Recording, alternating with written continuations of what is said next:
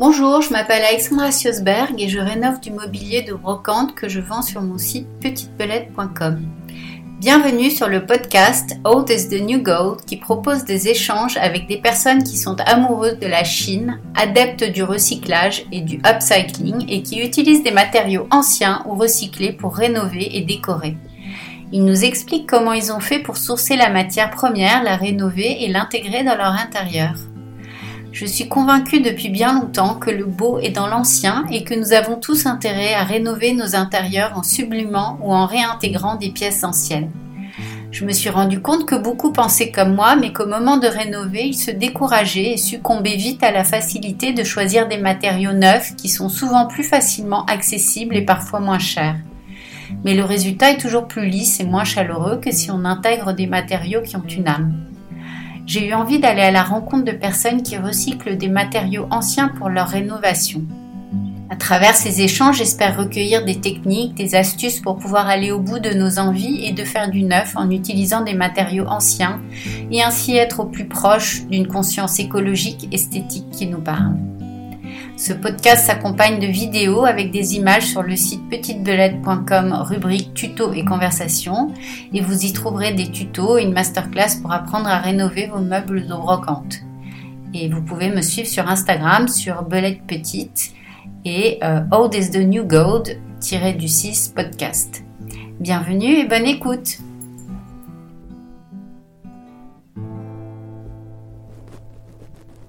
Aujourd'hui, je rencontre Caroline Guézé qui s'est donnée pour mission de vivre sans jamais rien acheter de neuf. Je la suis sur Instagram depuis ses débuts, il y a sept ans, et j'ai toujours été fascinée par sa capacité à créer un intérieur, à avoir une boutique, à élever seule une petite fille, euh, être hyper habile de ses mains. Elle est généreuse en bricolage sur Instagram et elle fait à peu près tout avec de la récup et du seconde main. On a souvent échangé sur Insta et quand je lui ai parlé de mon projet de livre ou de podcast sur le sujet de l'utilisation de matériaux anciens dans la réno, elle a été super enthousiaste et très encourageante dans cette démarche. Pour toutes ces raisons, il était évident qu'elle ait sa place dans ce podcast Old is the New Gold.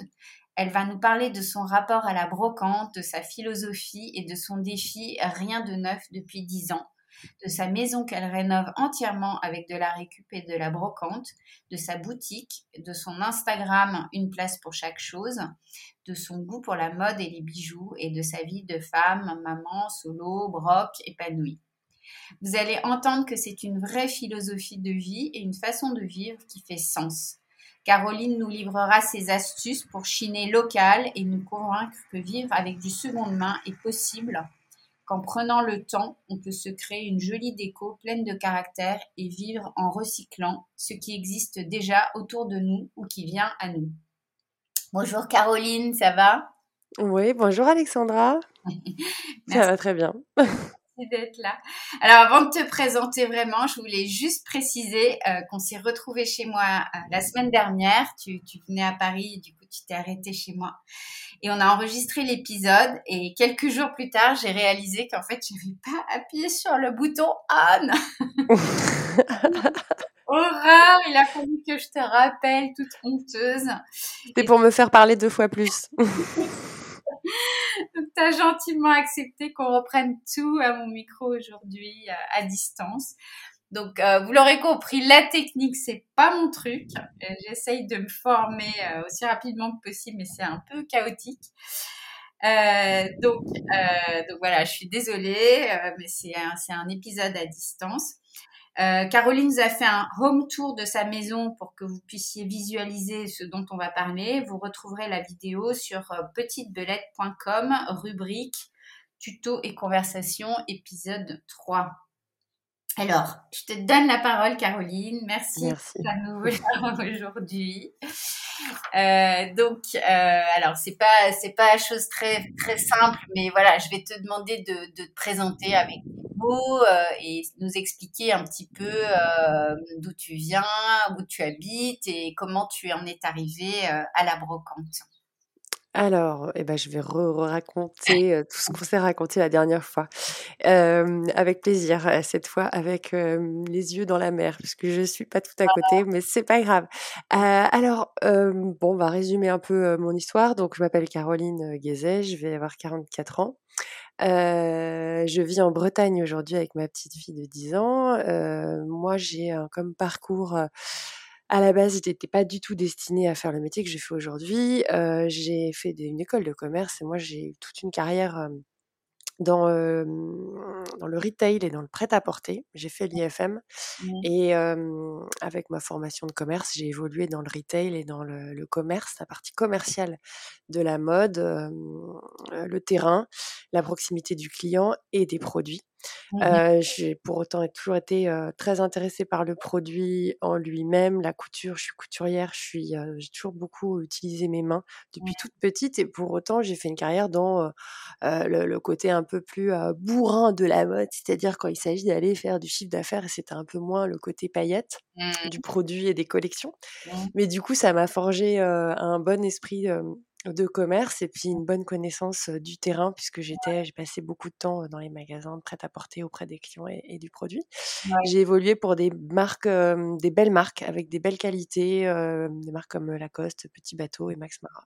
Mmh il y a quelques années, tout d'un coup, j'ai eu un petit coup de tête et le destin m'a amené à complètement changer de vie et de métier.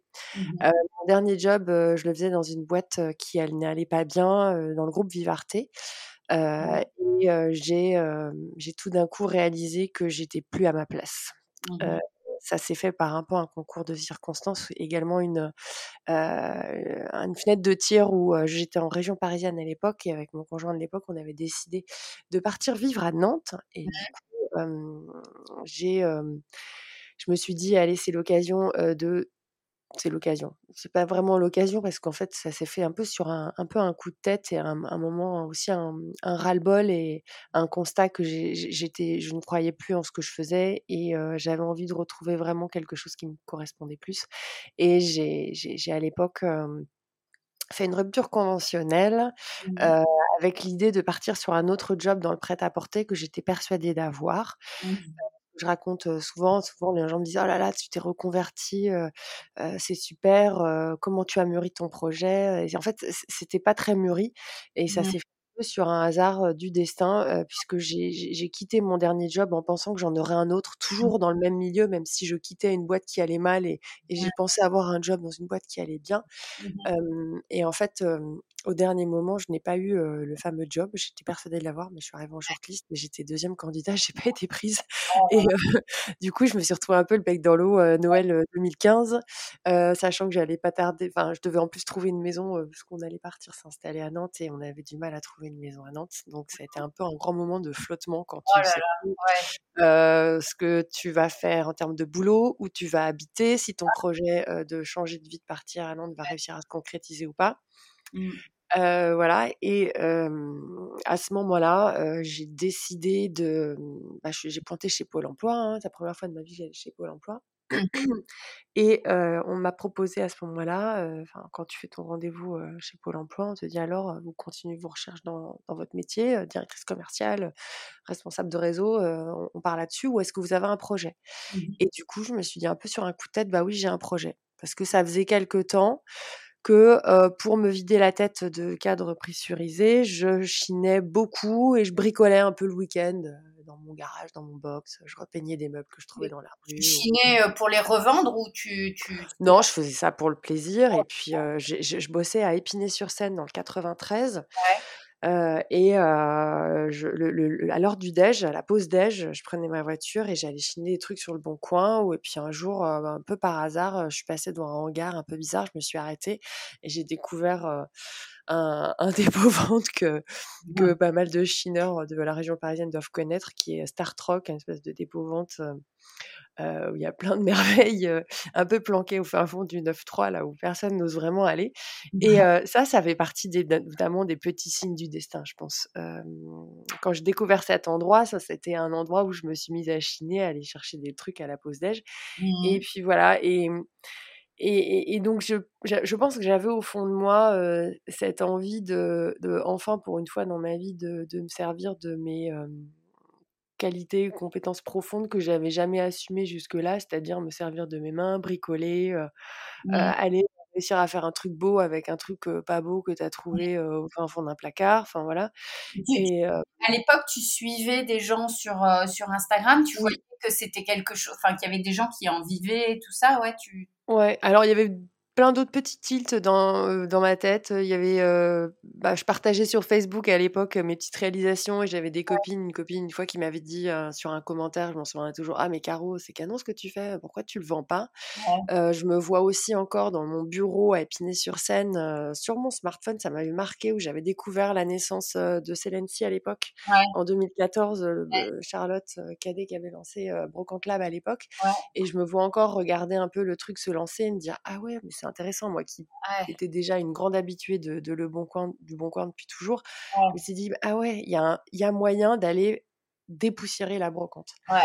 J'avais bien aimé ce, côté-là et d'aller d'aller se dire bah l'objet de seconde main peut lui aussi faire objet d'une stratégie de vente, d'une valorisation et de se digitaliser. Mmh.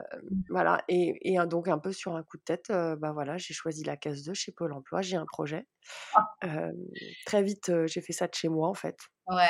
Je devais chercher une maison à Nantes. Ah, donc j'avais deux objectifs, c'était de, de, de, me maquer avec les agents immobiliers nantais, de faire des allers-retours en blablacar à toute vitesse pour aller visiter des maisons, sachant que le marché était très compliqué à l'époque. Et en parallèle, bah, je bricolais à la maison et, et mon projet, en fait, bah, Pôle emploi, on peut, vous on peut t'accompagner hein, quand tu as un projet de création d'entreprise. Euh, plein de... Et en fait, moi, je suis allée très vite et je me suis dit, je vais choisir première étape. Première step, je vais faire un truc auto-entrepreneur. Et très vite, je me suis inscrite via la CCI, un truc que je recommande d'ailleurs à, beaucoup pour ceux qui veulent créer leur auto-entreprise. J'ai fait mon petit dossier par la CCI et très vite, je suis retournée chez Pôle emploi et on m'a dit Ah bah madame, vous avez, ça y est, vous avez votre statut, vous avez écrit, on peut plus rien faire pour vous. Ah, on peut plus rien faire. Ouais, ok. en fait, on peut plus t'accompagner en formation à partir du moment où.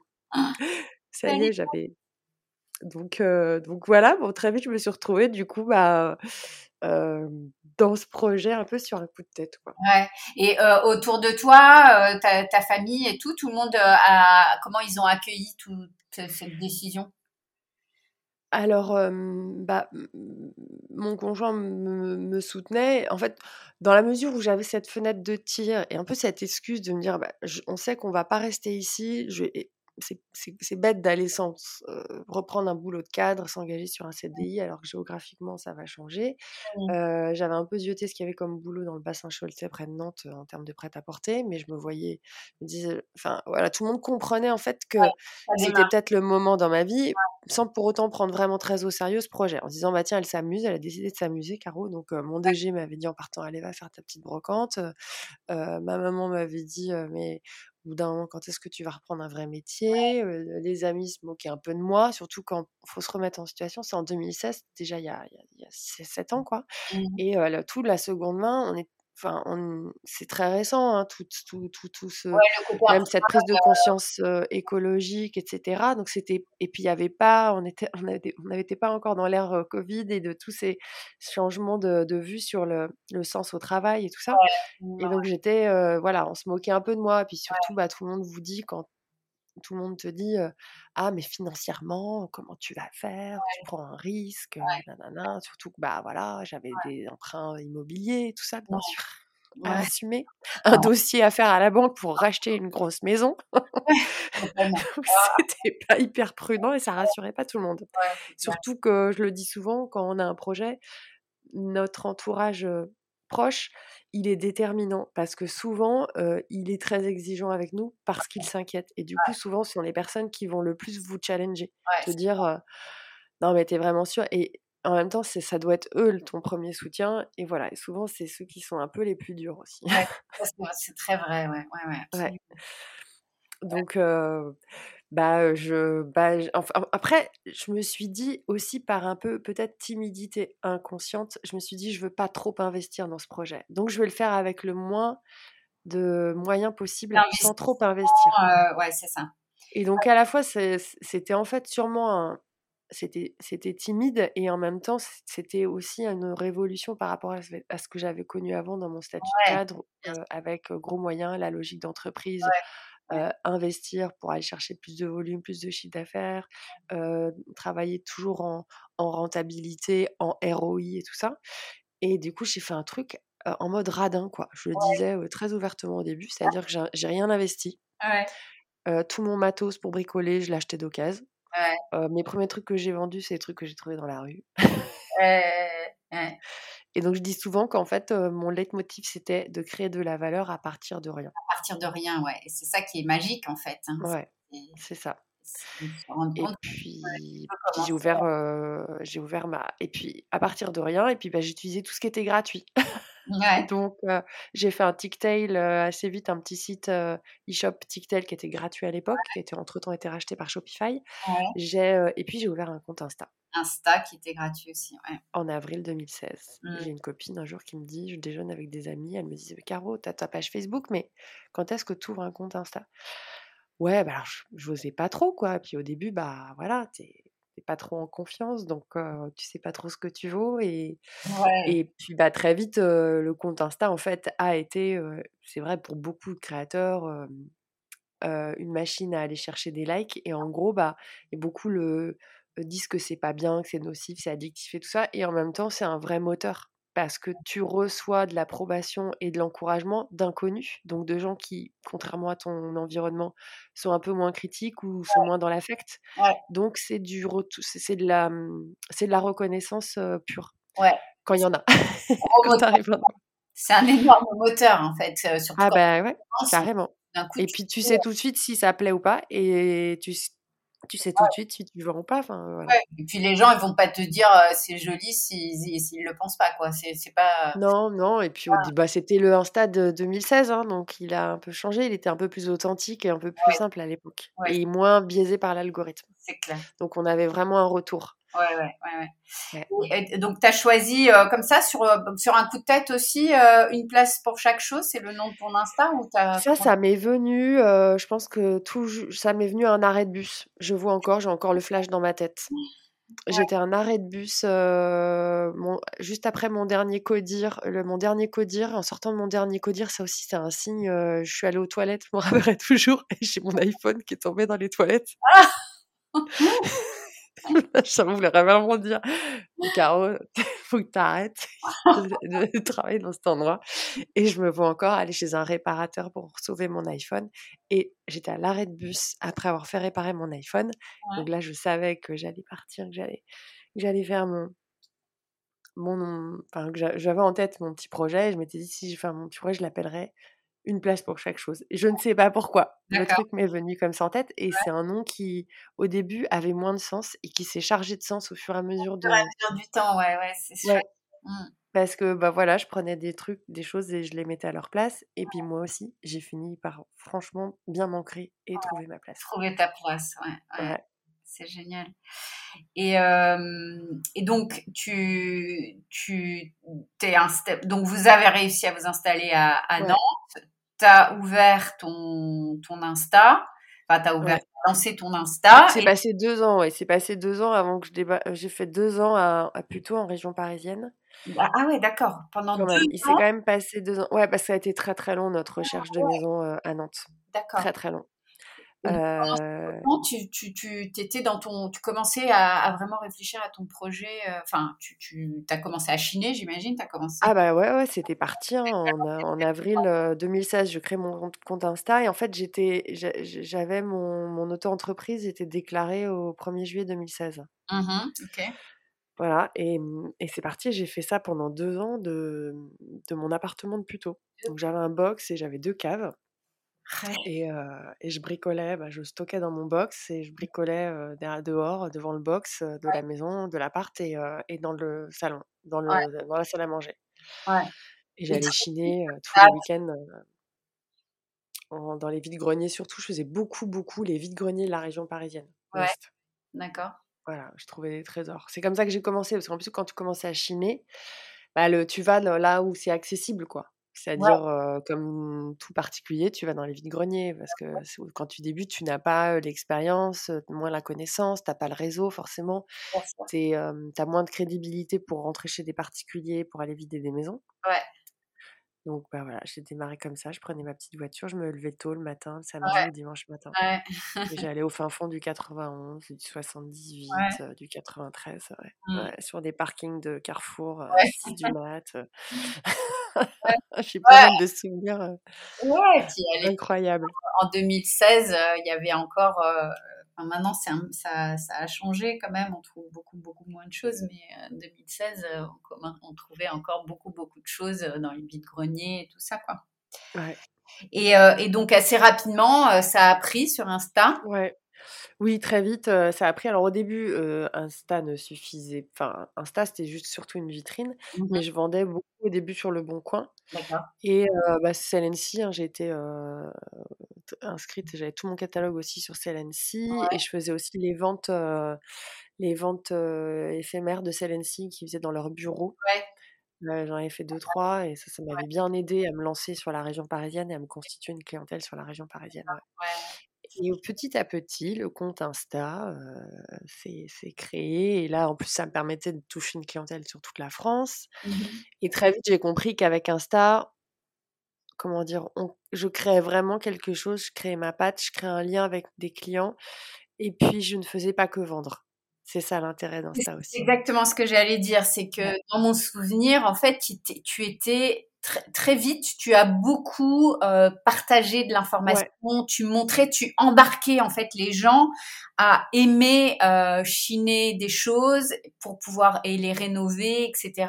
Et tu montrais en fait à quel point euh, la Chine avait du sens en fait. Ouais, bah, au début d'Insta, faut se resituer. En 2016, tu n'avais pas les stories au début. Ouais. Tu que les posts. Donc tout se passait sur les posts. Du coup, j'écrivais beaucoup parce que sur les posts, je faisais des photos pour vendre. Et puis dans les descriptions, j'expliquais des choses. C'est-à-dire, je commençais à raconter l'histoire des objets ou l'histoire de comment j'avais chiné euh, la boîte que j'avais trouvée. En ouvrant la boîte, il y avait un journal euh, de telle année qui me permettait de dater. Enfin, tu vois, je racontais des histoires comme ça, j'adorais. Je faisais, je faisais, beaucoup de storytelling. Et quand les stories sont apparues, oh, je sais plus quand c'était, ça devait être en 2017 ou un truc comme ça. On a vu 2017, 2018, je sais plus. Et là, bah, du coup, je me suis éclatée parce que dans les stories, on pouvait filmer. Il y avait l'avènement de la vidéo, en fait. c'est ça qui a tout changé. Et là, du coup, c'était beaucoup plus sympa de partager les coulisses. Et donc, très vite, en effet, j'ai fait plus que vendre et j'ai raconté les coulisses et je commençais à, à, rentrer petit à petit aussi dans le militantisme, gentiment. Hein, mmh c'est soft, c'est un, militantisme, comment dire En fait, tu as dit le mot, d'embarquer les gens. C'est-à-dire de pas dire ouais, c'est pas bien d'acheter du neuf, c'est pas ça. Moi, je préférais, tu vois, montrer, donner envie aux gens. Enfin, je sais faire, je savais faire de la vente et du marketing, quoi. Mmh donner envie mmh. et, et, que les gens se disent ah, c'est beau, ça donne envie. Ah ouais, et c'est un vieux truc. Et, c'est, et, dire, voilà, tu peux t'éclater en faisant. Enfin, le, ce côté grisant et sympa d'aller s'acheter des choses, de craquer pour une belle chose, bah, tu peux aussi le connaître dans les vieux trucs et aller dépoussiérer quelque chose qui ressemble à rien en arrivant chez toi après un vide-grenier, ça a autant de, ça donne, génère autant de plaisir et de kiff que de déballer ton beau vêtement que tu as acheté au printemps. Vraiment très très bien, tu as, très bien réussi à le faire parce que je pense que tu as été une des premières à, beaucoup montrer et, ouais, donner cette, envie. Tu, tu, trouves un vieux sac un vieux sac euh, même de marque, etc. Mais il est tout décati avec euh, avec très peu en fait. À chaque fois, tu utilises toujours un peu les mêmes produits. Tu utilises des produits naturels. Bah, toujours, je suis dans cette idée de simplicité, de, de, de, faire la récup, d'être hyper malin, quoi. le bon sens paysan.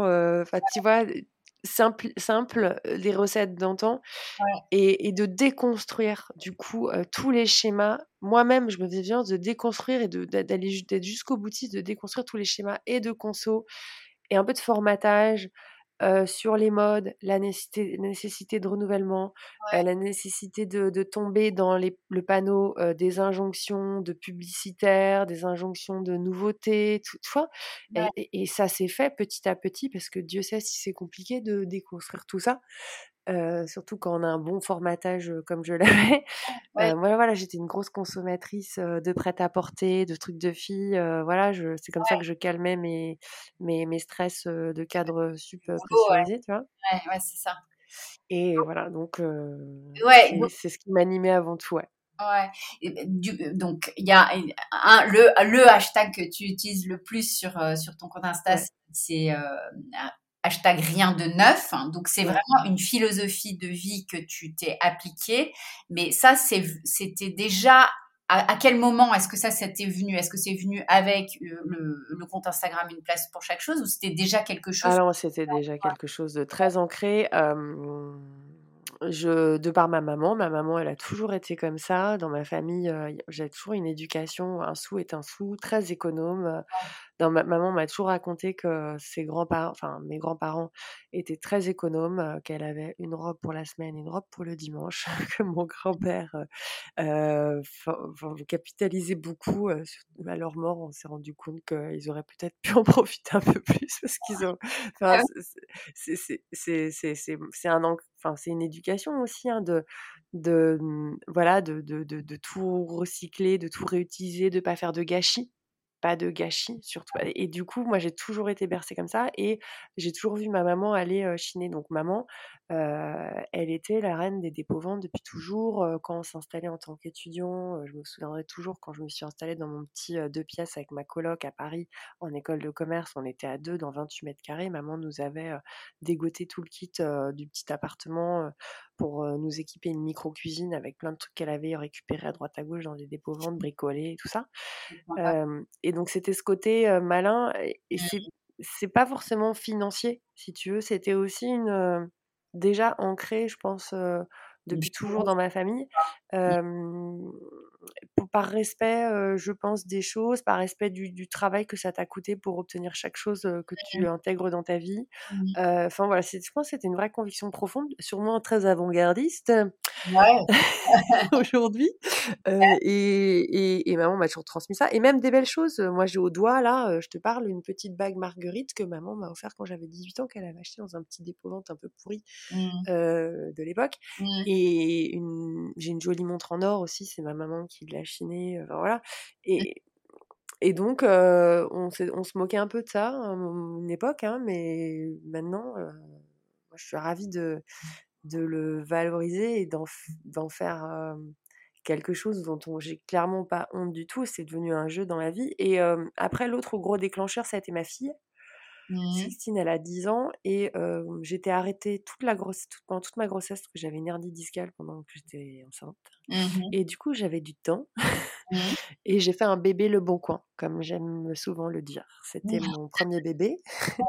j'ai tout acheté, tout acheté en seconde main. le bon coin à l'époque. Le trousseau, mais du joli, tu vois. J'avais fait le trousseau Jacadi, la gamme Château, 100% en seconde main. J'avais tout. J'avais pu tout m'acheter, de, toutes les tailles de gigoteuse, le tour de l'île, le tour de parc, euh, le machin, tout, tout, tu vois. Et, euh, et puis tous les, mmh, le baby cook, la baignoire, tout. Mmh et c'était déjà un jeu, tu vois, ça me faisait marrer. Et j'avais fait aussi de mes mains, tu vois, j'avais fait mon, son couffin euh, que j'avais cousu moi-même. parce que ça aussi, c'est un truc qui aide. Le défi rien de neuf, bien sûr, ça, il faut, enfin, faut être bricoleur, quoi. Faut être malin. Faut savoir bidouiller un peu, quoi. Ouais, Donc, je fais beaucoup de mes mains aussi. Ça, c'est aussi ce que mes pas, ma maman m'a appris, mes grands-mères. Voilà. Ouais.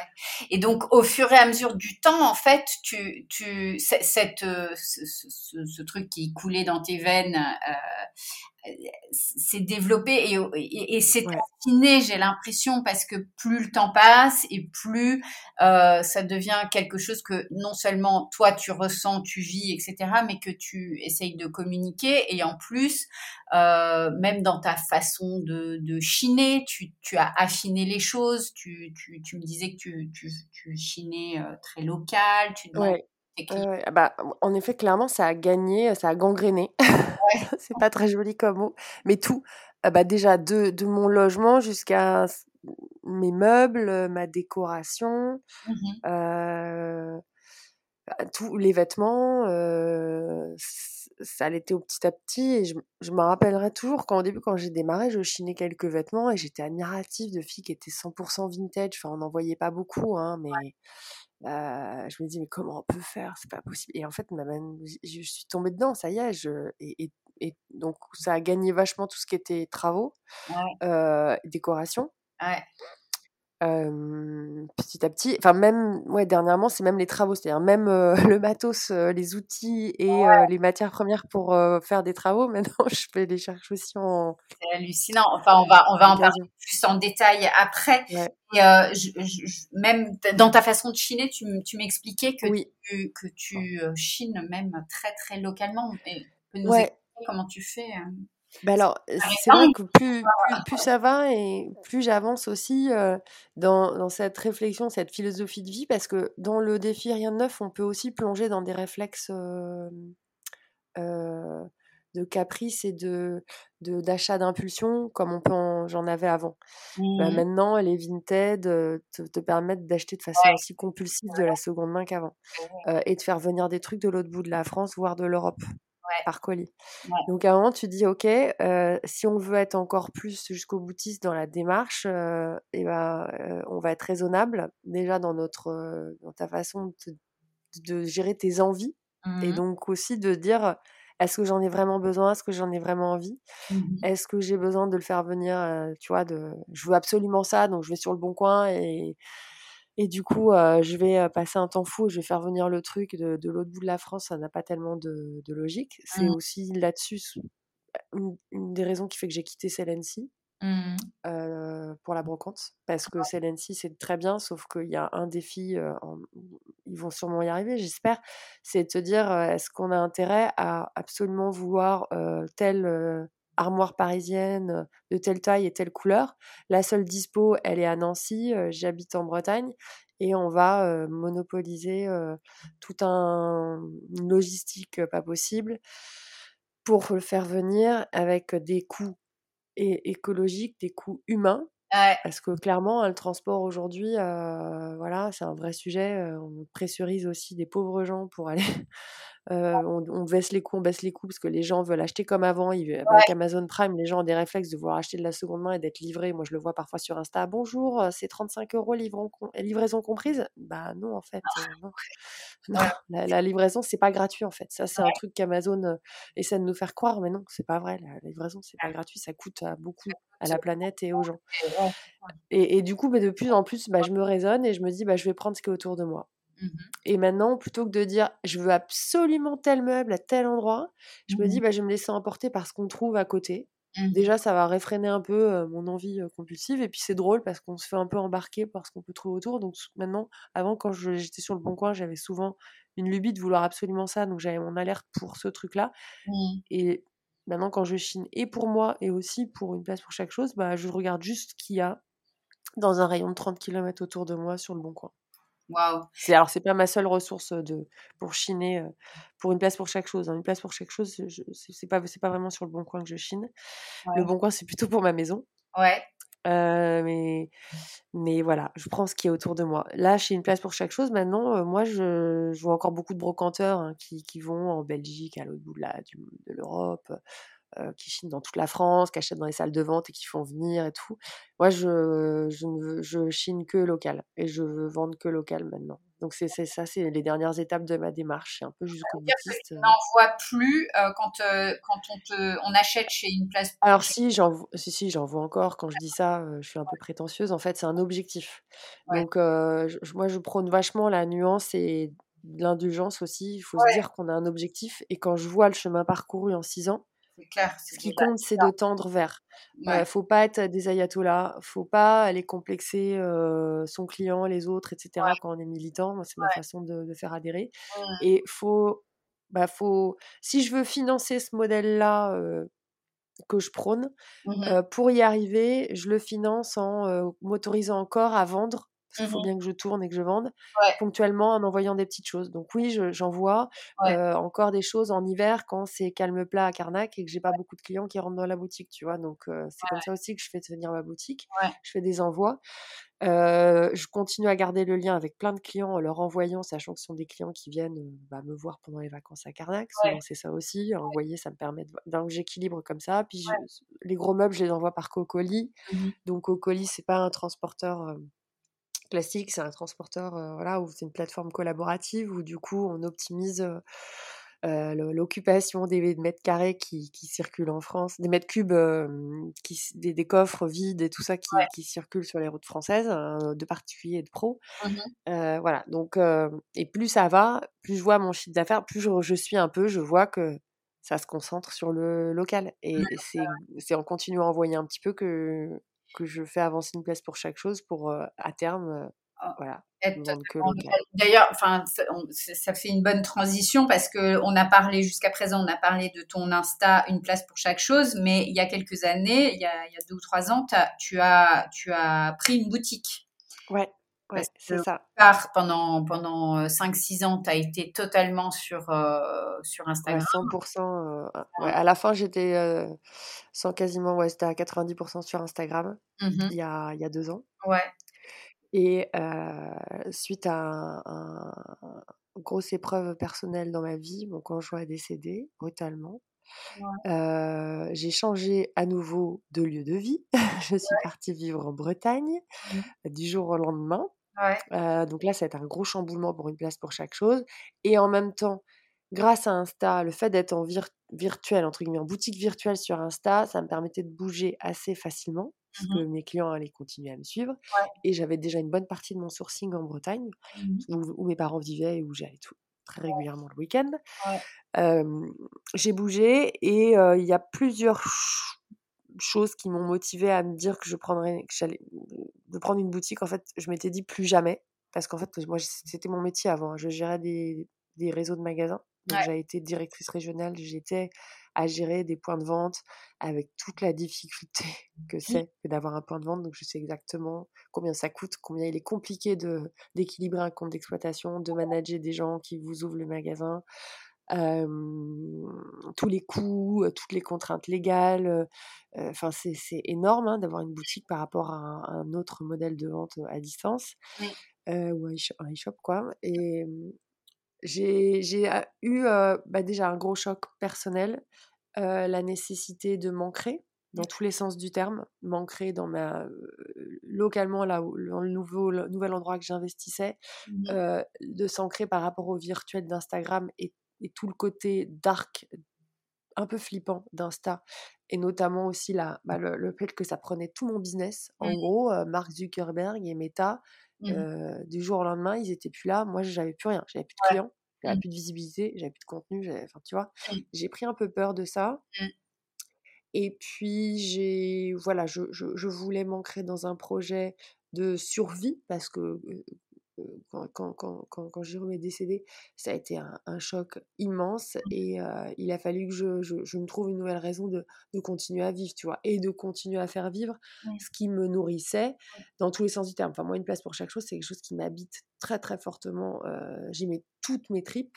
Et c'est ce qui me fait vivre. Donc, il fallait que voilà, je, je, je, me trouve un moyen de continuer à faire vivre ma passion et que je continue à, avancer dans la vie et à me faire, à me faire vivre moi et ma fille.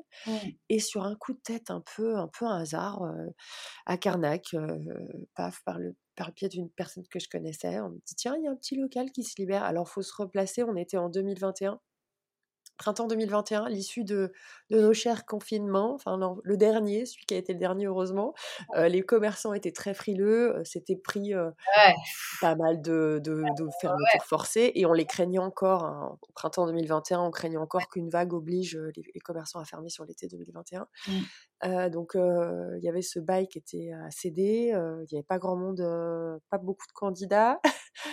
Et à Carnac, et là, un peu sur un coup de tête, j'ai dit allez, je vais visiter, je vais voir. J'ai eu un bon feeling avec Sylvie Catrice, la, fille qui refilait le bail, parce que c'est une, artiste photographe qui avait cette petite boutique dans Carnac et qui partait, qui devait quitter Carnac. Ouais. Et puis ce qui était dingue, c'est que je pensais avoir le local et finalement quelqu'un m'est passé devant et au dernier moment où je me suis décidée, je l'appelle et je dis allez c'est bon on y va. Ah bah non, il y avait quelqu'un qui avait ah! validé avant moi. Donc là j'étais dégoûtée et c'est quand j'ai vu ma réaction, cette déception et au fond de moi la boule au ventre que j'avais. tu t'es rendu compte que c'était ça? Je me suis rendu compte qu'en fait il fallait que enfin ça c'est le ça c'est l'instinct en fait. Moi j'ai appris depuis quelques années avec ce métier à, à vraiment travailler à l'instinct alors qu'à la base j'étais une j'étais plutôt un cerveau enfin je le suis toujours, j'équilibre on va dire à toujours réfléchir, tu sais tout analyser avant de décider. Peu rationnel. Et en fait, tu as une force euh, en toi qui fait que tu, tu écoutes en fait ce, ce, truc dans le ventre, tu t'y tu, vas quoi. Ouais. Ah bah ouais, puis alors je peux te dire que quand elle m'a appelé, qu'elle m'a dit bah non finalement ça le fait pas, Caro, est-ce que t'es partante? Ah bah bah, ah bah j'y vais. j'y vais. J'y suis allée sans savoir vraiment, si tu veux, je venais de prendre une location en meublé. Alors heureusement j'avais mes parents qui sont à côté, qui m'occupent, qui s'occupent beaucoup, de ma, beaucoup de ma fille, qui m'aident beaucoup. Je, j'ai pris j'ai pris cette décision alors que c'est un vrai chamboulement d'avoir une boutique. Hein. Une boutique, c'est une amplitude d'horaire à courir, c'est c'est un engagement de dingue, c'est répartir ta charge de travail différemment, c'est se rajouter 1000 euros de frais par mois, en gros, si je schématise, moi, en l'occurrence, hein, c'était 1000 euros de frais. Donc tu, tu déséquilibres tout, enfin, en gros, c'est un, vrai c'est un vrai redémarrage et tu remets tout en péril. et bah, j'y suis allée quand même. Et dans une tout a été... de, de, où tout, enfin, il y avait plus rien, enfin, toute ta structure s'était, effondrée et pourtant tu, tu, tu voilà, tu as été, quoi. Alors, Insta a été aussi un, un, très gros soutien pour moi parce que j'ai une communauté en or. Des gens qui me suivent, 27 et quelques aujourd'hui, 27,7 000 personnes, qui mmh. sont tous venus parce qu'ils avaient envie de me suivre et j'ai jamais forcé personne. J'ai jamais utilisé de robots, j'ai jamais fait de gros partenariats rémunérés, tu sais, de, de trucs, des concours. J'ai dû en faire une douzaine mmh. en, en, sept ans. Mmh et, et, donc, j'ai une communauté incroyable qui suit pour acheter ou pas, tu vois, et, qui a été un très très très gros soutien. J'ai reçu des, des avalanches de messages, même si je me suis jamais vraiment étalée sur les détails de ma vie privée. Sur mon Insta, j'ai toujours quand même mis beaucoup mes tripes et les gens savaient en gros ce qui m'arrivait, ou pas tout à fait, mais que voilà, c'était une épreuve. un soutien incroyable. J'ai eu un incroyable. Donc ça, ça, c'est mmh. le côté beaucoup moins dark et magique d'Insta. C'est les rencontres et les liens, même virtuels, qui se concrétisent. La preuve, Alexandra, toi et moi.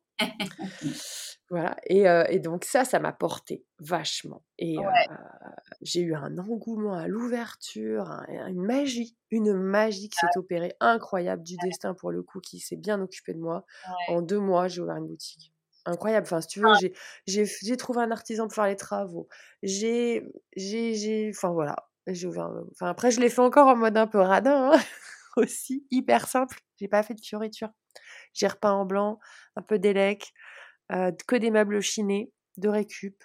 Une boutique à Nantes qui fermait, paf, je vois sur un groupe Facebook, elle revendait son mobilier de seconde main, paf, j'ai pris son mobilier. Ça s'est fait de façon très fluide. Ouais. Et l'ouverture, 14 juillet 2021, et puis tes clients étaient au rendez-vous, tout. tout. Ouais. Tu as, ouvert en plein, en plein été, donc c'était la bonne période. Ouais. Ouais, et puis à l'époque, je pense que j'ai eu un bon feeling en ouvrant cet endroit-là parce que l'endroit était un peu mort dans Carnac. C'est un, numéro, un emplacement dans mon métier avant. On, dit, on parle de emplacement numéro 1, numéro 1 bis, numéro 2. C'était clairement un numéro 2, voire 3 ouais, ouais. emplacement, mais à potentiel avec un hôtel de luxe qui allait réouvrir après un an et demi de travaux. Euh, qui a ouvert quatre jours avant moi. au moment où j'arrive, je m'installe, je vois des nanas qui débarquent et qui investissent le local saisonnier, un local en face. des nanas qui arrivent avec de la déco. Je suis oh là là, qu'est-ce que c'est que ce truc? Ah. C'était des nanas géniales. Je, je, parlais encore avec elles sur Insta. Pauline et Mélanie qui ont créé une marque de déco marocaine. Elles vivent à Essaouira. Ça s'appelle Mirage Home. Elles ont débarqué. voilà, comme ça, en même temps que moi. Enfin, ça a été un été incroyable avec des rencontres. voilà, j'étais portée, quoi. C'était mmh. super. Ouais. Et voilà, et depuis, le modèle a du coup un peu évolué avec une boutique que je mène à ma sauce, à l'opposé de ce que je faisais avant, parce que c'est une boutique qui n'est pas tout le temps ouverte. Ouais.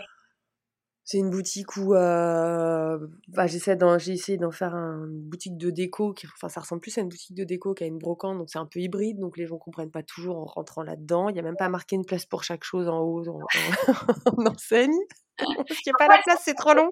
Comment elle s'appelle la boutique Il n'y a pas un nom bah, Il y a marqué, en fait, à l'arrache, trois jours avant d'ouvrir, je dis, il faut peut-être mettre quelque chose sur la vitrine, Caroline Guézet.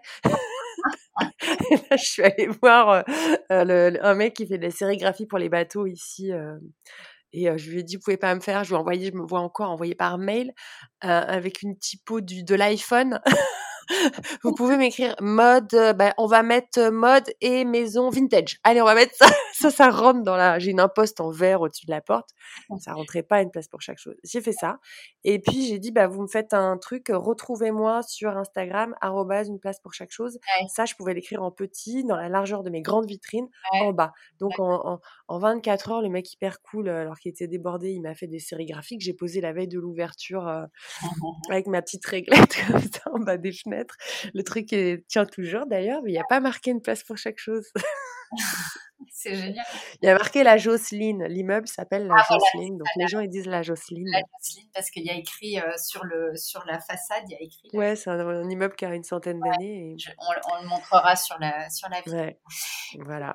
Et, euh, et, donc, les, tes clients savent que comme tu t'es pas ouvert tout le temps, donc quelqu'un qui veut mm. passer à ta boutique regarde sur Instagram si tu es ouverte ou pas, parce que tu le, tu le dis tout le temps euh, sur tes... Ouais, voilà, ou pas. Je suis pas hyper rigoureuse, justement. Euh, c'est, voilà, je fais un truc un peu, c'est un peu artisanal, même un peu, un peu, je suis un peu artiste parce que j'ai pas une vraie rigueur.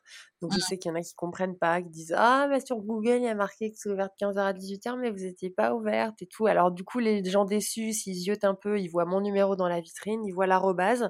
Mmh du coup bah ils vont sur Insta ou ils m'appellent, mmh. ils comprennent un peu et puis c'est un peu comme et c'est ce qui fait bah voilà c'est ma petite sauce quoi. c'est une place pour chaque chose et c'est comme ça que ça, ça fonctionne. ouais, et puis souvent je dis euh, que je suis pas indispensable. Pour le coup, j'assume ne pas être un commerce indispensable. Donc voilà, donc euh, c'est pas grave si je suis pas ouverte. Mmh. Mais pour autant, je suis hyper flattée parce que j'ai des gens qui viennent de loin pour venir me voir, quoi. Ouais, hallucinant souvent pendant les vacances, il y a des gens qui me disent Caroline, nous on a découvert Carnac dans tes stories et tout ça.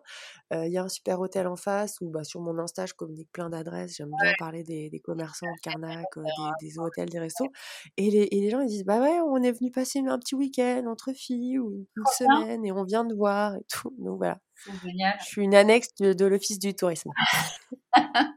J'espère qu'ils s'en rendent bien compte. Et, euh, y a un autre truc quand même euh, que, que, moi j'ai vu évoluer euh, sur une place sur chaque chose, c'est qu'au départ tu étais vachement déco, notamment luminaire, on en parlera tout à l'heure, mais tu as fait, t'as as beaucoup introduit la mode, quoi, la, fringues, les bijoux, euh, ça c'est c'est top parce que bah je, c'est mon à la base euh, c'est un truc moi depuis toute petite depuis que j'ai 6 7 ans euh, j'ai commencé à toucher à une machine à coudre. Donc c'est clairement le vêtement en fait ça m'a toujours attiré, la fabrication du vêtement. Mmh quand j'avais 18 ans, j'étais pas assez en confiance, j'étais timide, maladive. Hein, faut savoir, Caroline Gazet, on dirait pas quand elle fait ses stories, tout ça, mais je suis, à la base, je suis une très, très, très grande timide introvertie quand j'étais jeune. J'ai jamais assumé le, fait de dire que je pouvais avoir une capacité à créer du vêtement. Et mmh. du coup, j'ai fait une école de commerce, alors qu'à la base, j'aurais rêvé de faire une école de mode.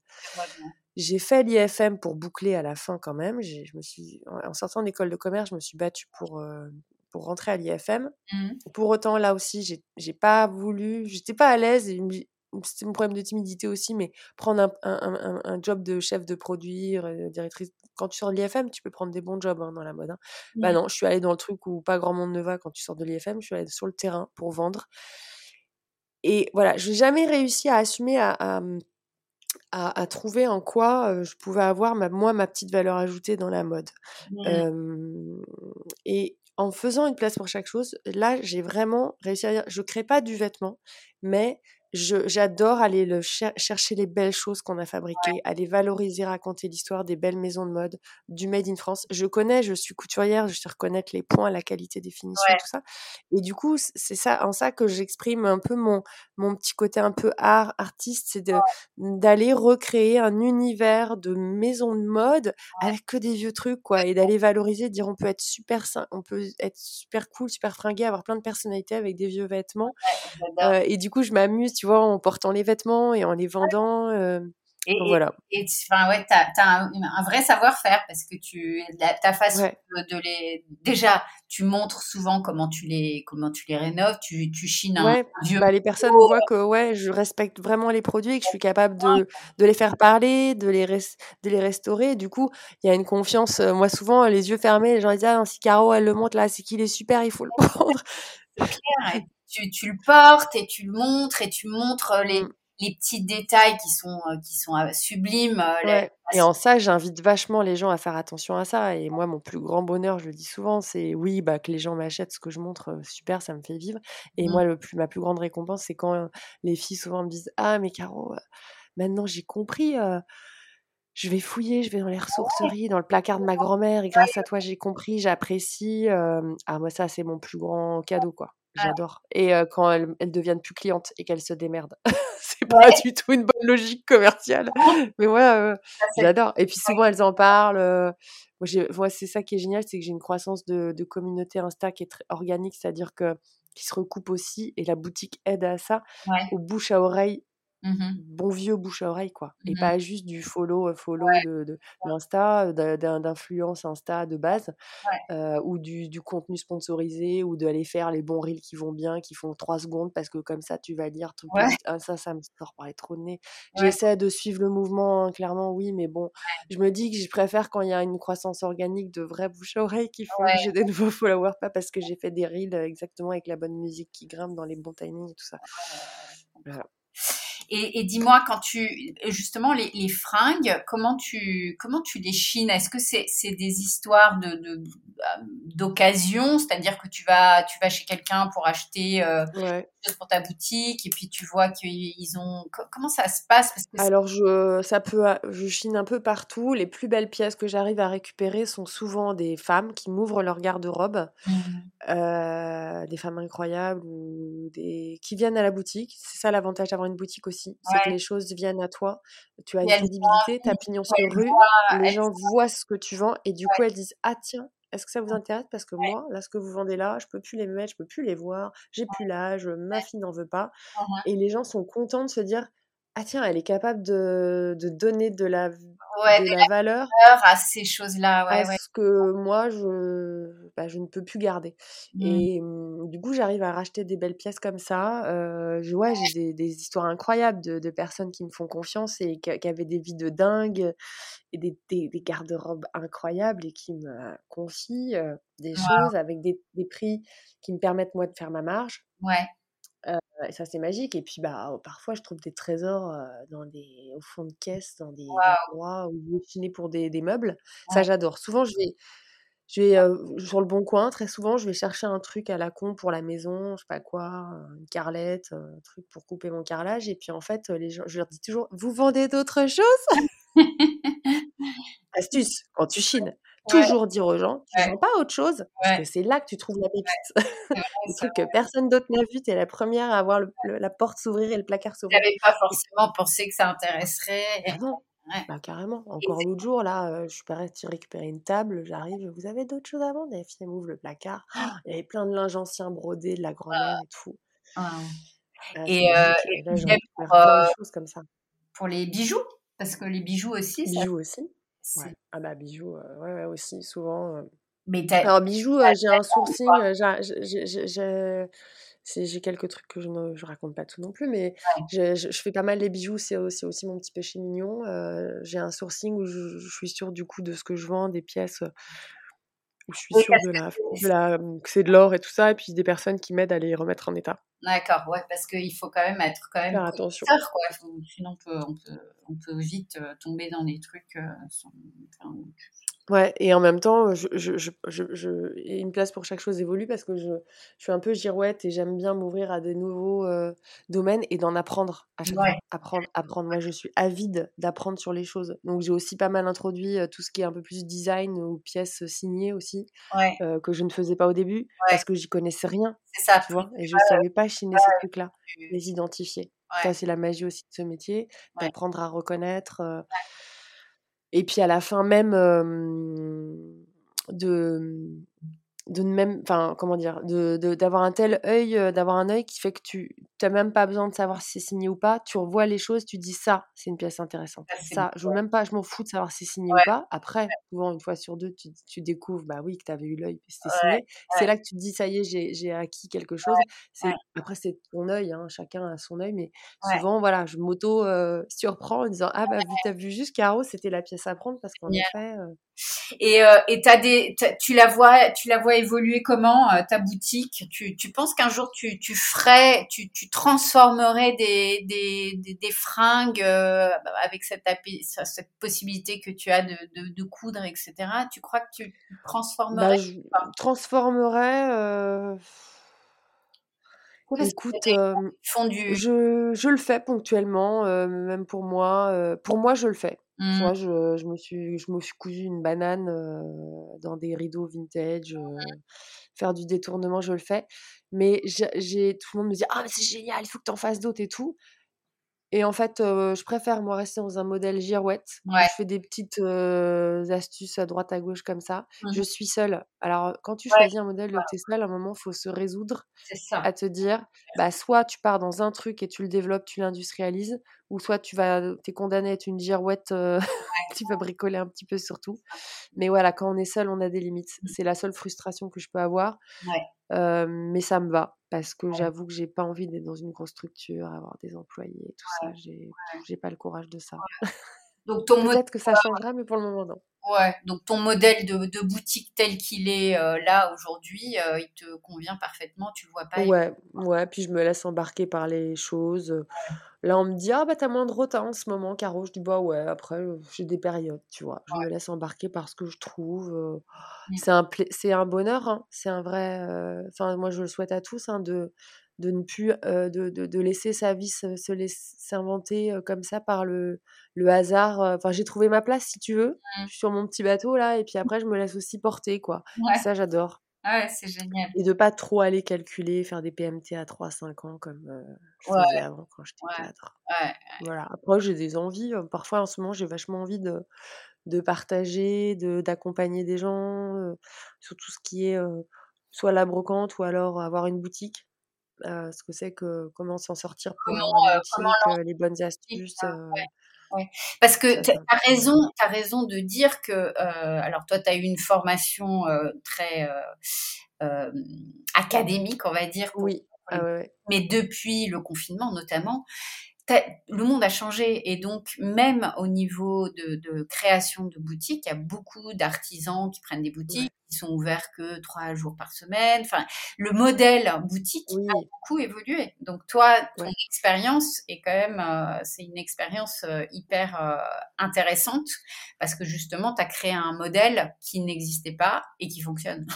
ouais, et puis je pense que ce que j'arrive, ce que, ce que j'arrive à faire, souvent je, je le dis, si j'arrive à faire ce petit modèle très artisanal, c'est parce que aussi j'ai un bagage donc je ne peux pas rejeter aussi tout ce que j'ai vécu avant. Je, toutes mes expériences passées dans des grosses usines, des grosses machines qui m'écœurent un peu maintenant, mais heureusement que je suis passée par ces modèles-là parce que c'est ce qui me permet un peu facilement d'aller exploiter un, petit truc artisanal parce que j'ai les bons réflexes, j'ai les connaissances des bonnes pratiques de commerce, Mmh. de tenir une boutique, de faire du merchandising, d'avoir une bonne gestion, de, de, toute la partie financière, l'importance de gérer son stock, parce que dans notre métier du si c'est important quand tu as des SKU uniques, c'est-à-dire que chaque pièce est, est une. C'est pas des collections quand tu es en brocante, chaque pièce est unique. toute cette partie-là, d'avoir en tête la gestion de, de la, le ROI qui me qui, qui, je vomissais à la fin, bah, moi, quand tu as un cerveau formaté à ça, c'est comme ça que tu te garantis de faire vivre ton petit modèle artisanal. C'est d'être dans un modèle aussi de faire attention à être rentable. Ouais, tu continuer à vivre ton rêve. Ah, et c'est ça que j'aimerais partager. C'est mmh. comment et je crois vachement à ça, à des nouveaux modèles économiques où, oui, on a un bon sens paysan de. Mais c'est de revenir au commerce d'avant hein, aussi. Il y a des modèles bah, du petit commerçant qui instaure une confiance avec sa clientèle locale. Sauf qu'aujourd'hui, on a le réseau social pour l'ancrer encore plus fort. D'avoir une boutique qui n'est pas forcément ouverte toute la semaine parce que le digital te permet de rester en contact avec tes clients. Enfin, il y a plein de choses maintenant qui permettent à un petit modèle artisan de tourner avec les outils modernes et des logiques oui, des logiques capitalistes, c'est-à-dire où tu, tu, tu, fais du commerce, où en effet, bah, voilà, si tu achètes un truc à, à 2 euros, faut pas le vendre à 3 pour gagner de l'argent. Si tu as un petit modèle économique et que tu vas, veux gagner 1500, 2000 euros par mois, bah, il faut que tu vendes tant, attendre. Enfin, tu vois, moi, j'ai cette capacité de, de, réfléchir comme ça pour garantir que mon petit modèle, il tourne. trop bien. Et donc, bah, on a parlé de toute la partie business passionnante, mais il y a aussi une deuxième partie à cet entretien, c'est ta maison. C'est un autre truc euh, hyper intéressant. Donc, euh, euh, tu nous as fait un, home tour. Donc, les gens pourront voir la, vidéo pour bien comprendre de, quoi on va parler. Donc, tu étais en location et à un moment donné, tu t'es dit que tu allais acheter une maison. Donc, vas-y, raconte-nous, parce qu'il y a une dimension aussi où tu as, as, rénové une maison en utilisant du seconde main. Donc, un truc de fou. Oui, alors moi, moi j'ai pas mal fait de rénovation de travaux dans ma vie. à Nantes, on avait fait une grosse, grosse rénovation d'une maison de 1910, plus extension sur élévation. Ah ouais. Avec du neuf. voilà, j'ai eu un appart à Paris. j'ai acheté mon premier appart en 2003 quand j'avais 24 ans. Ouais. un taudis, j'ai acheté un taudis à l'époque et j'ai tout, tout restauré moi avec un, avec un artisan, mais beaucoup moi avec ma maman. C'est un truc que maman m'a beaucoup appris. De la rénovation. Elle est toujours astucieuse aussi. J'ai acheté les combles à l'époque. Donc voilà, mon petit frère est architecte. dans, les, dans la famille, on a une culture de la pierre, de la rénovation aussi. là, dernièrement, quand je suis arrivée à Carnac, j'ai fait un truc que j'avais jamais fait, c'est que j'ai acheté une maison 1960. Donc là, on changeait de style. Ouais. Et j'ai acheté une maison qui était déjà en partie rénovée. D'accord. Ah, c'était un peu dangereux. Un choix. Quand tu as cherché ta maison, tu t'es dit ça ou c'est voilà. Alors, j'ai pas été trop exigeante parce que trouver une maison ici à Carnac, comment te dire, c'est très compliqué. C'est le marché. les prix ont explosé, notamment depuis 2021. Et il y a quasiment pas de biens à vendre. Et donc, c'était un vrai défi quand je suis arrivée de me dire je me mets en location meublée. Et tout de suite, j'étais à peine installée dans ma location meublée que j'ai un peu pimpé pour avoir l'air un peu chez moi quand même j'avais fait un, d'ailleurs un live avec Carole Tolita sur la pyjama thérapie ah pour raconter ça. il faudra qu'on fasse la deuxième édition. Il faut que je contacte Carole d'ailleurs parce qu'elle m'avait dit on en reparlera quand tu seras dans ta maison que tu auras acheté. Et donc je me suis tout de suite mise en recherche d'une maison et je suis tombée sur cette maison qui était un peu un défi parce que maison années 60 et la personne qui avait rénové la maison avait déjà pas mal bossé en lui donnant un, côté un peu frais mmh. tout en gardant ses codes années 60. Mmh et j'ai acheté travaux en cours, comme à chaque fois dans ces cas-là, ça se passe pas toujours hyper bien. Mmh. Je te passe les détails, mais en gros, elle a pas tout terminé ce qu'elle devait terminer, la dame. elle Quoi, elle t'a vendu en disant ça sera terminé et en fait. Ouais, bien en fait, c'était pas tout terminé. et puis j'ai fait ok, c'est bon, allez, je vais prendre, on va arrêter parce que c'était compliqué. Et comme depuis deux ans, dans ma personnalité, si j'ai bien compris un truc, c'est que je vais faire de tout problème une opportunité. Mmh Donc, je me suis dit, bah, ça va être l'occasion de, mmh, de faire cet exercice, de, de, reprendre une maison où, alors, la, rénovation, elle avait fait des trucs, elle avait fait où elle était allée trop loin, c'est-à-dire qu'elle était allée quasiment, elle était allée mettre des papiers peints, elle était mmh. allée mettre des miroirs, des machins, alors qu'il il y avait une autre pièce où limite le gros œuvre était pas terminé quoi. il y avait le placo était pas posé et tout. Il y avait pas le parlage, il y avait pas. Ouais, du coup ça m'a donné l'occasion de pouvoir personnaliser un peu à ma façon, même si c'était un peu chiant du boulot. Et puis quand tu sais t'es es dans des fins de travaux, les parties finitions, les artisans t'as du mal à les faire venir. Hein, c'est ah bah. Hein, pour les finitions, ils aiment pas faire ça. Donc euh, bah ça m'a poussé un peu dans mes retranchements et ça m'a obligé à à, à, à, faire moi sur mmh. des finitions et aussi un truc d'être raisonnable et de se dire, bah tiens, ça, ça vient d'être fait. Je l'aurais peut-être pas fait comme ça. Mmh. Je vais pas non plus tout casser et, et, céder aux sirènes des tendances et tout ça. Mmh. C'est aussi une de mes dernières démarches aujourd'hui. C'est oui, je sais chiner, oui, je sais faire, etc. Mais pour autant, j'ai pas envie de tout casser pour tout faire ah. exactement comme sur la photo Pinterest dont je rêve, comme le compte Insta, machin. Et mmh. je vais essayer de faire avec, bah, de twister, de. Donc, et puis de me dire que c'est joli, que ça me correspond quand même, par des petites astuces. Tu peux nous donner des exemples? Bah écoute, par exemple, en bas, en fait, j'ai un petit logement bis. C'est ça qui est bien dans cette maison, c'est qu'on a de la place avec ma fille et qu'en plus, au rez-de-chaussée de la maison, c'est une maison, tu sais, avec les pièces de vie à l'étage. Ouais. Et en dessous, dans le bas, il y a un garage et il y a un ancien garage sous-sol qui a été aménagé en petit logement indépendant. C'est ah ça notamment ah. qui n'est pas tout à fait terminé. Ah et elle a posé, la dame qui m'a vendu, elle a posé, elle on s'était dit on fait un sol, et elle a posé un sol, un stratifié gris Mmh. Anthracite. Mmh. j'aurais jamais fait ça. bon, et là, je me suis dit, attends, est-ce que tu casses tout, les 40 mètres carrés pour. Je me suis dit, allez, non, c'est pas grave, on va le laisser. on va... Le défi, c'est de faire une déco qui te correspond, même si au sol, c'est pas du tout ce que tu aurais imaginé. Ouais. Et c'est pas du tout ce qui est tendance. Et donc là, dernièrement, tu vois, j'ai récupéré un tapis flocati. Tu vois ce que c'est, un mmh. tapis flocati Ouais, ouais, ouais. C'est un tapis en laine grec, à poil long. Ouais, très joli. C'est ma maman qui l'a trouvé.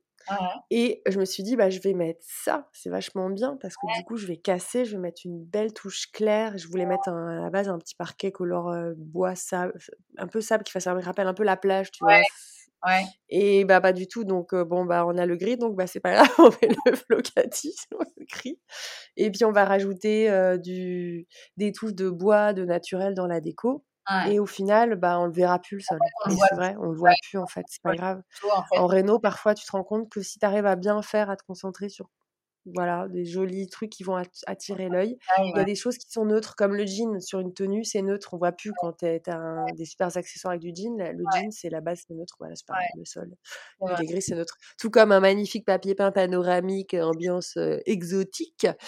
quand je suis arrivée, je fais Oh là là, c'est beau, comme dans un catalogue Laura Merlin d'il y a trois ans. Grosse snob. Et je me suis dit, bon, allez, écoute, on tente, on va mettre ton miroir de famille, ouais. mets un meuble devant, et puis en fait, finalement, ça, va, quoi. Je l'aime bien, mon petit panoramique. Peut-être que je m'en lasserai, je changerai, mais pour le moment, j'ai pas voulu tout casser, le truc qui venait d'être posé, raisonnablement. Donc ouais, donc tu as eu euh, as eu des mais moi ce qui me ce qui m'a fasciné là en suivant un petit peu sur euh, sur Instagram, c'est que tu as, quand même chiné des, des matériaux. Je veux dire, tu as chiné des éliges, tu as chiné, tu as eu un problème carrelage euh, de jointure. Vas-y, raconte tout ça. Ah bah, oui, dans le petit logement en bas, j'avais réussi quand même à, dire à, cette dame qui me vendait la maison, non, non, mais là, ne faites rien, ne changez pas. Il y avait un joli petit carrelage esprit tomate des années 60, avec un petit carrelage mignon à base de petits carrés avec des navettes autour. Un format que j'avais jamais vu d'ailleurs. Et je lui ai dit, non, non, non, recouvrez pas là, laissez-le, laissez-le. Vous êtes sûr, vous êtes sûr? Oui, oui, oui, c'est trop mignon.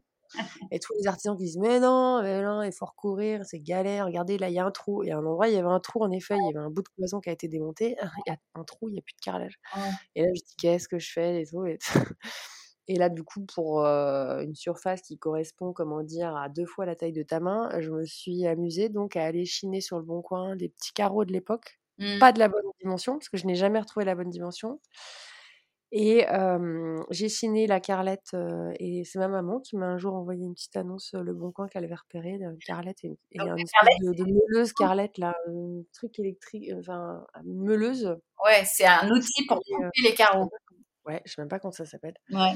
Et, et, un petit monsieur de l'autre bout de la France pour 10 balles, il m'a envoyé un petit paquet de 10 carreaux de la même couleur, tomates en 10 par 10. Et je me suis amusée à recouler ma petite chape, hop, hop, hop, et d'aller recouper tous mes petits carreaux et d'aller refaire mon petit calpinage. Ah, je me suis bien pris la tête. Hein, tout ça pour 50 cm. Ouais.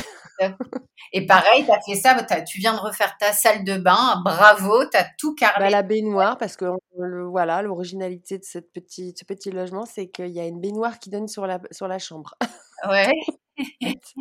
Donc je voulais, du coup, je dis bon bah faut en faire un truc sympa, faut essayer de faire une ambiance de baignoire sympa. Du coup, je dis je vais faire un beau zélige blanc, c'est assez neutre, ouais. c'est joli. je l'ai trouvé sur le bon coin. C'est dingue. Et puis je vais mettre un. Là, j'ai mon défi, c'est de trouver un pare-baignoire esprit un peu verrière. Mmh il faut que je l'achète d'occasion, donc je le cherche sur le bon coin. donc s'il y a des gens qui, qui, voient ça sur le bon coin, qui t'envoient le, le, lien. Et. Et, euh, et, donc, du coup, tu n'as pas vraiment eu un budget pour tes travaux, quoi. Tu, pareil, tu, tu as fait avec ce que tu trouvais un peu au fur et à mesure. Euh, ça, bah, clairement, financièrement, moi, je dis souvent, je, fais ça pour pouvoir aussi me financer derrière des, des, des, des trucs structurants importants. Il y a un truc que moi, je ne sais pas faire, c'est pas mon domaine, et il y avait là, pour le coup, on partait de rien dans cette maison, c'est les extérieurs. Donc, tu vois, moi, en, faisant tout ça, tout seconde main, tout le mobilier, d'ailleurs, il faudrait que je m'amuse, j'avais commencé à le faire, justement, faire la liste de tout ce que ça m'avait coûté mmh. Euh, pour voir l'économie faite. Et en gros, je m'étais dit ça, bah, tu, tu, fais au plus short, tu bricoles, tu vas faire toi-même euh, pour la maison, et du coup, ça te financera euh, le paysagiste. Ah et j'ai fait travailler, et ça, ça, m'a vraiment fait plaisir, parce que pour le coup, je n'y connais rien. J'ai fait travailler un paysagiste concepteur passionné, un type incroyable qui connaît toutes les essences, qui a une vraie vision architecturale de l'extérieur et qui m'a du coup fait un dessin. Il m'a travaillé parce que c'est un peu particulier. J'ai une cour en mitoyenneté derrière et puis un petit bout de jardin qui donne sur une rue, tu vois, donc sur la route même qui est un peu passante. un jardin exposé au vent et tout. Du coup, bah, voilà. là, je me, tu vois, je me suis offert les services d'un paysagiste concepteur et ensuite ça y est là c'est en train de démarrer là il y a des mecs qui vont tailler ils vont ils vont bosser là pour c'est pas moi qui fais cette fois c'est pas moi qui fais la terrasse c'est pas moi qui fais qui fait ah. la, la, mini pelle pour aller arracher les moi aussi de temps en temps de de faire faire par, euh, par d'autres et d'avoir un autre œil, d'avoir une autre, euh, une autre façon. Bah ouais, il y a des domaines où parfois tu, tu dis tu, sais pas faire et il faut savoir déléguer à des et moi ça me fait plaisir du coup de pouvoir faire vivre, faire payer des gens passionnés qui sont à l'aise dans leur métier. Il faut savoir. Moi, je suis très touche à tout, mais parfois là, j'ai lâché prise. Non, ça c'est pas mon domaine. Et du coup, pour les pour les plantes, euh, et, enfin, tu comment tu, enfin, ça va être à partir de boutures ou, tu, Alors, euh, on est allé en pépinière, donc là, euh, choisir parce que le, Romain, la, la, personne qui m'aide là, mmh. il est passionné et il m'a amené. Allez, Caroline, on va en pépinière. Prévoyez deux, deux trois heures. Hein. Oh là là, et il m'a embarqué. Hein. Mais j'ai vécu un truc de dingue pendant deux heures. Il m'a emmené dans toute la pépinière et puis, il a parlé, il m'a saoulé de tous les trucs. Je dis, ok, on prend ça, ça, ça. Incroyable, c'est génial d'avoir quelqu'un qui, est capable de te parler de, de l'intérêt du truc caduc, pas caduc, que ça, ça fleurit là comme ça, et là, sorti à là, et en plus avec une vision architecturale. On dit là, on va mettre du vertical, et puis là, on va faire des buissons bas. Là, là. Ah, moi, j'étais subjuguée. Et pour autant, j'ai dit, Romain, attention, je suis Caroline Guézet. Il va falloir introduire dans le projet de la récup de Maman Guézet, parce que ma maman a un très beau jardin ah oui, au bord de l'eau. Ma maman, elle sait faire. Ah, et du coup, maman, elle m'a préparé tout plein de plans. Donc, on va récupérer des plans ah. du jardin de maman et notamment des plans qu'elle garde. Elle me dit bah ça, tu vois, c'était à ta grand-mère dans la maison à la Pidellerie à Véretz il y a 40 ans et bah je l'ai fait survivre depuis 40 ans. Ils vont aller dans ton jardin, c'est génial. Je me retrouve avec des petites fleurs de ma grand-mère d'il y a 40 ans. J'adore. Moi aussi dans mon jardin, j'ai un rosier de, de ma grand-mère que j'adore.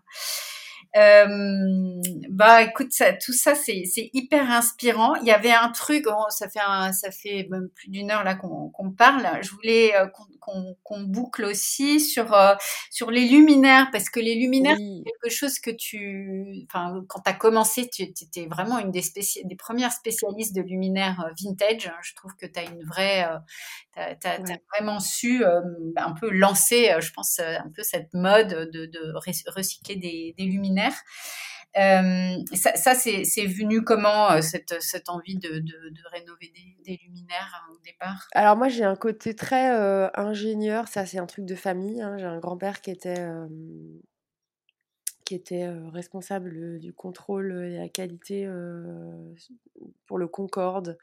J'ai un petit frère qui a fait une école d'ingé qui est maintenant architecte et on est très comme ça dans la famille. Moi, j'ai tout le temps un cerveau quand je regarde les choses, je, veux savoir comment ça marche. C'est très mmh fatigant d'ailleurs.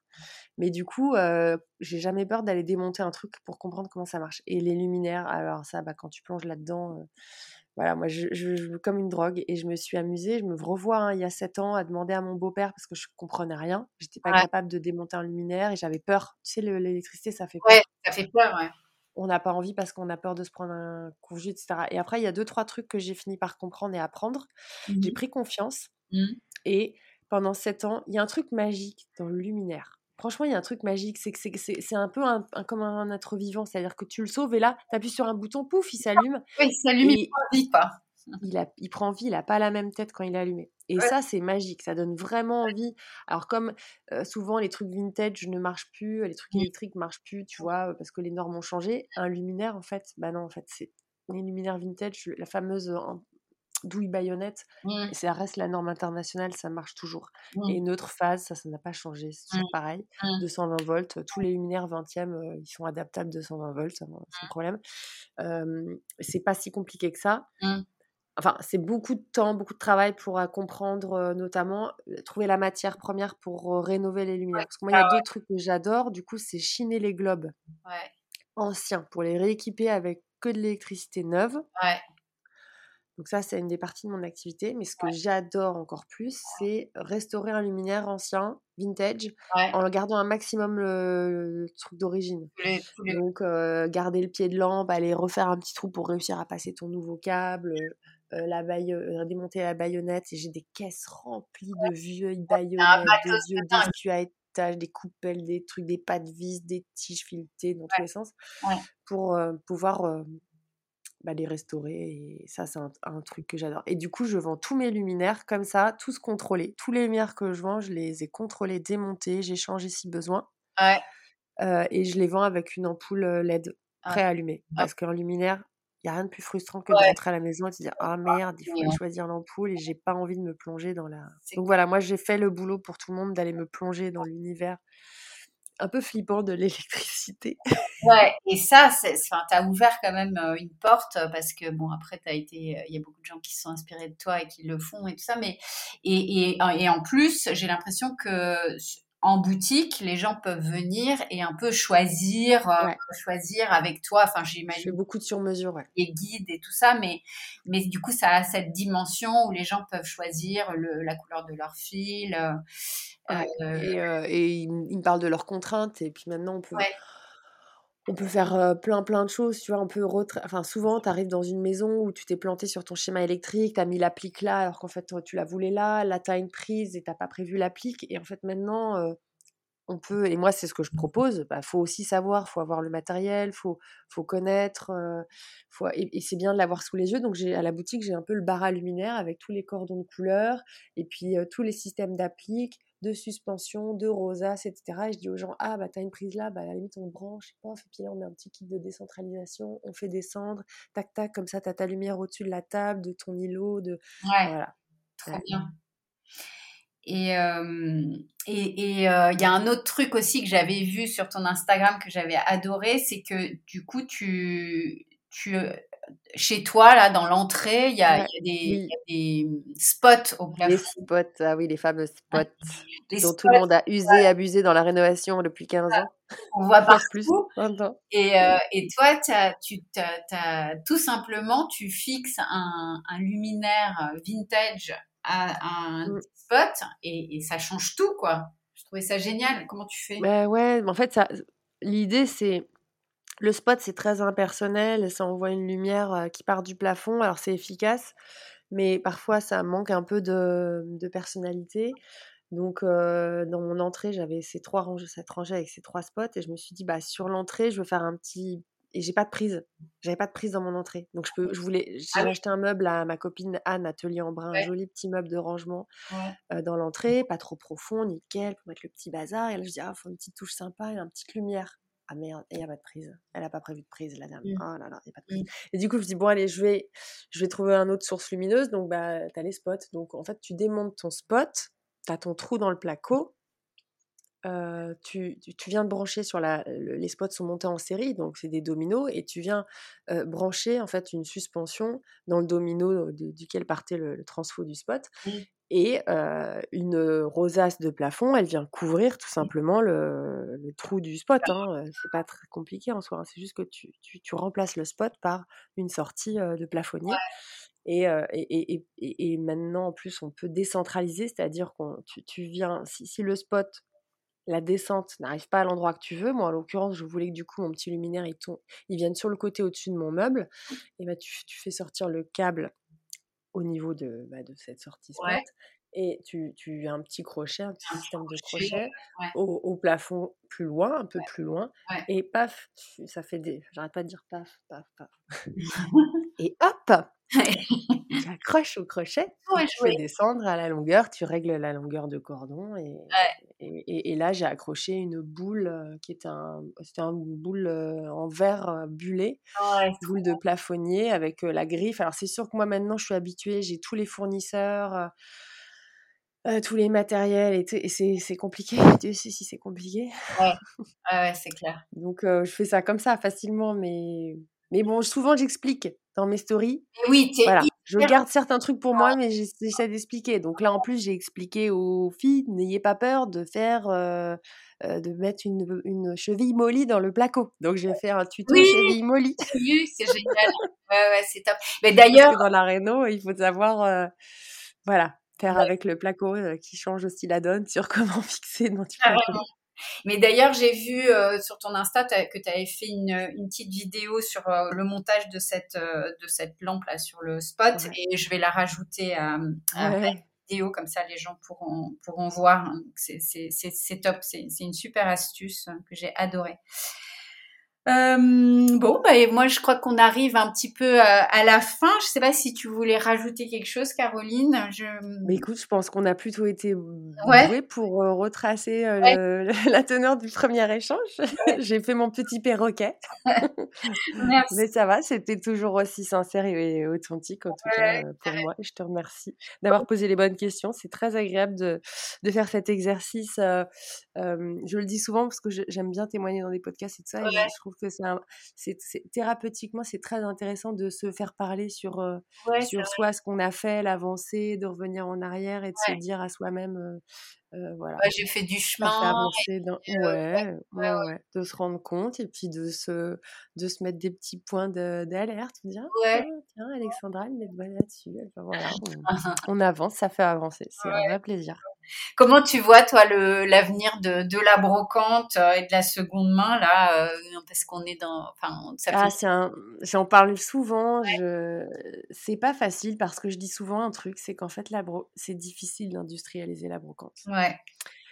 Euh, on voit les... les, difficultés que peuvent avoir Celency, qui ont levé des millions et des millions et des millions.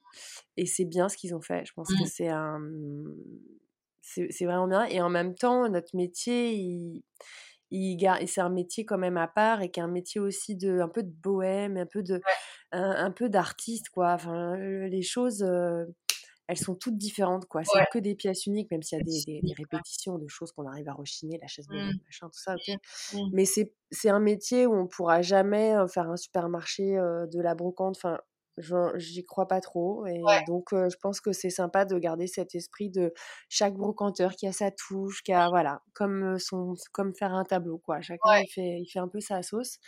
Et il faut garder ça, ce côté authentique. Les gens, ils aiment ça.